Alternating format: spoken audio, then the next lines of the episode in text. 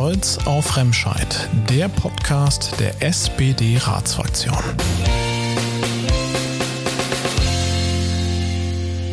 Hallo und herzlich willkommen zur vierten Ausgabe von Stolz auf Remscheid. Mein Name ist Malte Baumgarten und ich spreche einmal im Monat mit Menschen, die in und für Remscheid sozialdemokratische Politik machen. Was treibt sie an? Welche Ideen haben sie für unsere Stadt? Und wie ticken sie eigentlich privat? All das und noch viel mehr versuche ich in rund 20 Minuten herauszufinden. Mein heutiger Gast ist unser stellvertretender Fraktionsvorsitzender Sebastian Thiel. Hallo Sebastian. Grüß dich, Malte. Ja, du kennst es ja vielleicht schon aus den vorherigen Podcast-Folgen. Wir fangen mit einem kleinen Steckbrief an und das würde ich jetzt auch gerne mit dir machen. Name. Sebastian Thiel. Alter. 33. Beruf. Rechtsanwalt. Geburtsort. Remscheid. Wohnort. Auch Remscheid. Deine Hobbys? Politik natürlich, dann Sport, vor allem Basketball, wenn ich mal wieder ein bisschen häufiger dazu komme. Ja, und natürlich auch lesen. Deine Lieblingsfarbe? Blau. Seit wann bist du in der SPD? Seit 2008. Und was ist dein Lieblingsort in Remscheid? Ja, also ich finde einen wunderbaren Ort in Remscheid ist schon unser Stadtpark. Das kann man, glaube ich, so sagen.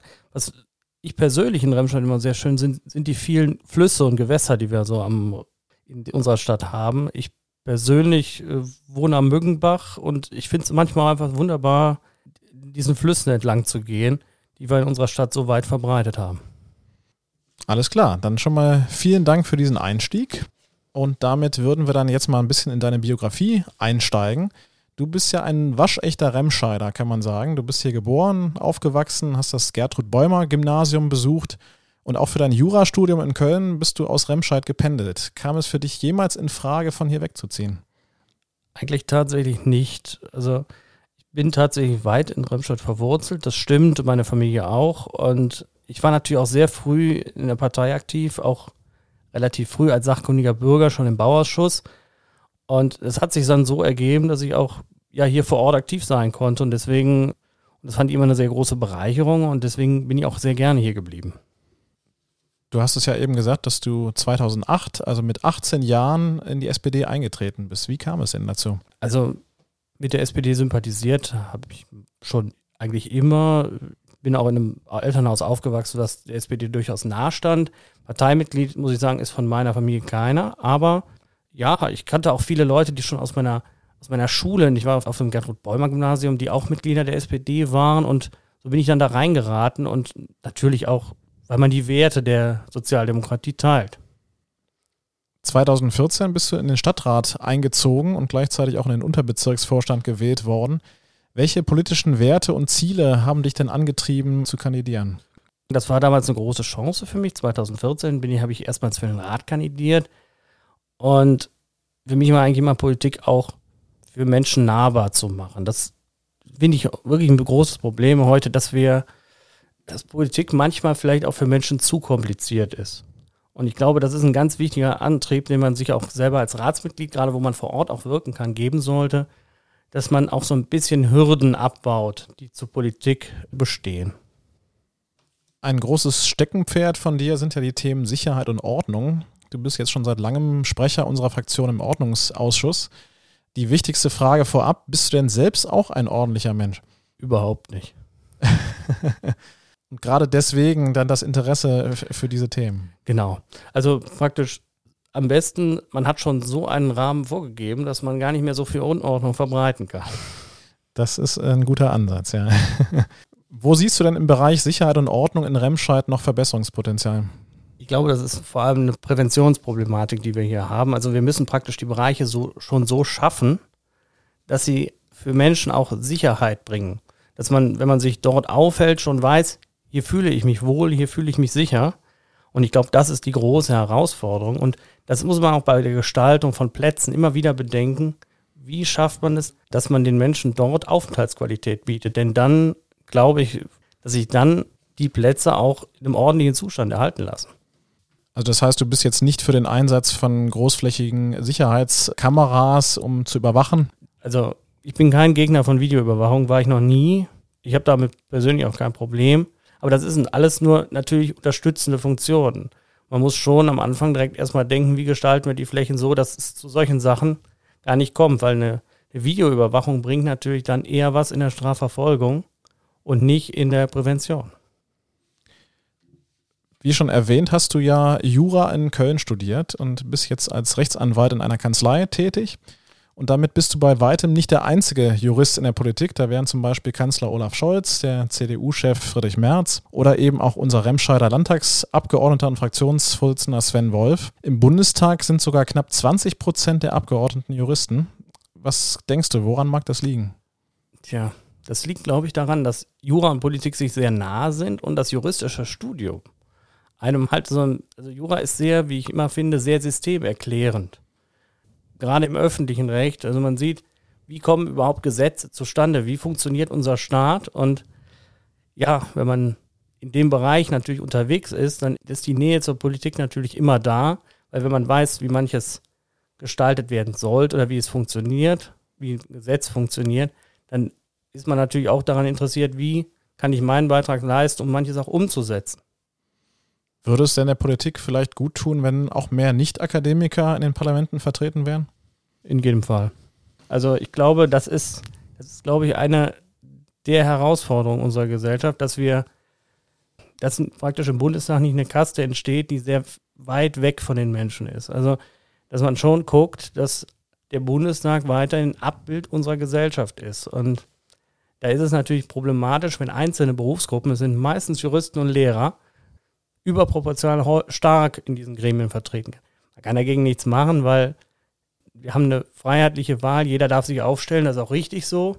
Aber grundsätzlich ist es natürlich schön, wenn ein Bundestag insgesamt ein Abbild der Gesellschaft in all seiner Vielfalt ist. Ja, erstmal vielen Dank für diesen ersten biografischen Themenblock und damit kommen wir zu einer weiteren beliebten Kategorie unseres Podcasts, nämlich entweder oder. Das heißt, ich werde dir zwei verschiedene Antwortmöglichkeiten bieten und du musst dich für möglichst eine von beiden entscheiden. Ordnungsausschuss oder Stadtrat? Stadtrat. Martin Schulz oder Peer Steinbrück? Peer Steinbrück. Bar oder Club? Bar. Bier oder Wein? Bier. Frühling oder Herbst? Herbst. Röntgenmuseum oder Röntgenstadion? Eher Röntgenmuseum. Schwarzbrot oder Stuten? Schwarzbrot. Currywurst oder Pillekuchen? Currywurst. Hasten oder Stadtmitte? Wahrscheinlich Stadtmitte. Da haben wir ein bisschen mehr zu tun. Münchner Brückenpark oder Stadtpark? Stadtpark. Und damit äh, sind wir jetzt beim Thema Park. In Remscheid besteht ja ähnlich wie in anderen Großstädten das Problem, dass Grünflächen und Parkanlagen zunehmend vermüllt werden. Was kann denn aus deiner Sicht dagegen getan werden? Tja, im Endeffekt helfen da zwei Dinge. Das ist einmal natürlich mehr Müllbehälter aufstellen. Das, da ist die TBR aber dran. Und das andere sind natürlich immer soziale Kontrolle. Wo das möglich ist, entsteht naturgemäß weniger Müll. Und ich glaube, dann müssen wir hier auch gucken, dass wir das so weit wie möglich hier umsetzen, dass die soziale Kontrolle natürlich so groß wie möglich ist an den Bereichen. Also, dass wir Bereiche schaffen, die offen sind, einsehbar sind. Ich glaube, dann wird es da schon durchaus besser. Ein großes Streitthema des letzten Jahres war ja die geplante Bebauung der Knusthöhe in Lennep. Zusammen mit der FDP habt ihr ja einen Plan vorgelegt, den die Grünen aber bisher strikt ablehnen. Wie ist denn hier der aktuelle Stand und was erhoffst du dir davon? Tja, ich befürchte, im Moment ist das Projekt so ein bisschen erstmal vom Tisch, weil das, wir haben die offizielle Bestätigung, das Land möchte Teilflächen nicht verkaufen. Ich persönlich finde das sehr schade, weil ich durchaus in diesem Projekt eine große Chance sehe. Es geht ja auch darum, Remscheid als Wohnstandort attraktiv zu machen. Wir haben viele Familien in den letzten Jahren erlebt, die auch durchaus in Köln oder Düsseldorf arbeiten, aber durch die gestiegenen Immobilienpreise dann eher weiter ins Hinterland gezogen sind, wenn man es mal so sagen darf. Und da hätte Remscheid gerade an diesem Standort durchaus eine Chance. Außerdem ist auch der Bedarf hier vor Ort groß, was Wohnbauflächen angeht. Ich selber habe in meinem Wahlkreis ein Wohnbaugebiet an der Düppelstraße, was gerade entwickelt wird da hat man auch immer wieder häufiger Anfragen von Anwohnern, wann ist es denn soweit?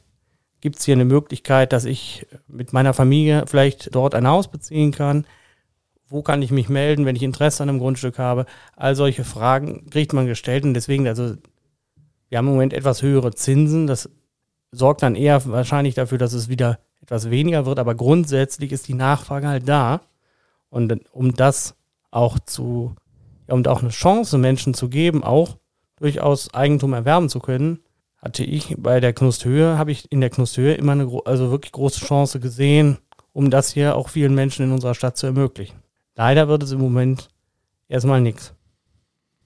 Ein weiteres Dauerthema in unserer Stadt sind ja die ständigen Ausfälle und Verspätungen im ÖPNV, also sowohl bei der Linie S7 als auch im Busverkehr. Was kann denn getan werden, um den Menschen künftig einen zuverlässigen ÖPNV zu bieten? Ja gut, auf der einen Seite reden wir über technische Fragen, das ist klar. Also es muss natürlich klar sein, dass wir genug äh, Busse, Bahnen und sonst was zur Verfügung haben. Auf der anderen Seite muss man natürlich auch die Berufe attraktiver machen. Wir haben im Moment massive Nachwuchsprobleme gerade in diesen Bereichen. Viele Busunternehmen, Bahnunternehmen haben gar nicht mehr die Mitarbeiter, um dann auch auf Krankheitsausfälle, die natürlich durch Corona momentan auch vermehrt auftreten, reagieren zu können. Das heißt, da müssen wir was tun, um Menschen auch für diese Berufe als Busfahrer, Lokführer auf Dauer zu gewinnen. Die Stadtwerke haben da, finde ich, einen guten Schritt gemacht, indem sie jetzt dieses Jahr deutlich mehr Personen als sonst einstellen, um auch dem leider sehr hohen Krankenstand und auch den Ausfällen entgegenzuwirken. Ich hoffe, dass diese Maßnahmen jetzt auch zumindest mal im Bereich Stadtwerke relativ schnell greifen, damit wir nicht mehr so viele Busausfälle erleben. Du bist ja jetzt seit 2015 Vorsitzender des Ortsvereins Stadtmitte Hasten. Wie sehr liegt dir denn die Arbeit für deinen Heimatstadtteil am Herzen und was wünschst du dir für Stadtmitte und für den Hasten? Die Arbeit liegt mir sehr am Herzen und ich glaube, ich wünsche mir im Moment, dass wir die Projekte, die wir haben, auch abgeschlossen kriegen. Wir, wir stehen im Moment vor großen Herausforderungen. Es wird im Moment der zentrale Omnibusbahnhof, der Friedrich-Ebert-Platz, umgebaut. Gleichzeitig haben wir vor kurzem ein Sanierungsgebiet auf der Alleestraße beschlossen. Auch da sind umfangreiche Innenstadtsanierungsmaßnahmen gerade im Gange. Also ich hoffe, dass wir damit wirklich einen Schritt nach vorne kommen. Im Bereich Hasten sehe ich großes Potenzial, zum Beispiel in der Entwicklung des jetzigen Gesundheitsamts, ob man diese Fläche irgendwann vernünftig verwerten kann für die Stadt und ob man, dass man da was schaffen kann. Weil da wird es auch drauf ankommen, weil durchaus das Gesundheitsamt einen etwas stadtnäheren Standort haben sollte. Ein Thema sind ja, glaube ich, auch Leerstände am Hasten. Was kann man denn da tun, um diese Ladenlokale wieder künftig mit Leben zu füllen? Das ist ein großes Problem. Wir haben wir haben am Hasten natürlich inzwischen durch den Zuzug von Edeka und natürlich Aldi baut jetzt, gegenüber ist ein Netto, da fallen die kleinen Geschäfte so ein bisschen hinten zurück. Und da müssen wir uns andere Möglichkeiten überlegen. Ich glaube nicht, dass da dann weiterhin Lebensmitteleinzelhändler oder sonst was sich etablieren kann in diesen kleineren Einheiten, sondern es ist dann eher die Frage, wie kann man die umnutzen? Also hat man dann eine Möglichkeit, auch Wohnungen mehr zu schaffen, weil die Lage, zum Beispiel am Hasten am Richard-Lindenberg-Platz, ist weiterhin immer sehr gut angebunden. Man ist schnell mit, mit dem Bus in der Innenstadt, man ist trotzdem relativ nah an allen Einkaufsmöglichkeiten. Und deswegen wäre dann natürlich durchaus die Überlegung, ob das als Wohnstandort entwickelt werden kann. Im Vorstand deines Ortsvereins sind ja inzwischen auch einige Jusos vertreten. Das ist aber längst nicht überall so. Oft ist ja der Altersschnitt in Ortsvereinen relativ hoch. Was kann denn deiner Meinung nach getan werden, um noch mehr junge Menschen für Politik zu begeistern? Tja, also ich glaube, da spielt auch wirklich eine wichtige Rolle, Hürden abzubauen. Bei uns im Ortsverein, wenn man sich den Ortsverein ansieht, wir haben Leute eigentlich aus allen Strukturen, aus allen Altersklassen und ich finde das auch unglaublich wichtig, dass man da keine Scheu hat, aufeinander zuzugehen. Und deswegen ist es mir als Ortsvereinsvorsitzender sehr wichtig, dass die Leute sich auch direkt aufgehoben fühlen und auch direkt wissen, hier kann ich jeden ansprechen und muss da keine Scheu haben. Und ich glaube, wenn man diesen Weg geht und sagt, Politik ist ein Angebot an dich, auch dich zu engagieren für deine Stadt und gleichzeitig bist du direkt gut integriert, ich glaube, dann kann das erfolgreich sein. Einer der beliebtesten Aktionen deines Ortsvereins ist ja jetzt seit vielen Jahren der Weihnachtsbaumverkauf an der Elberfelder Straße. Jetzt sind es ja nur noch knapp acht Wochen bis Weihnachten. Wann kann man euch denn in diesem Jahr antreffen? Wir werden am 9. Dezember starten.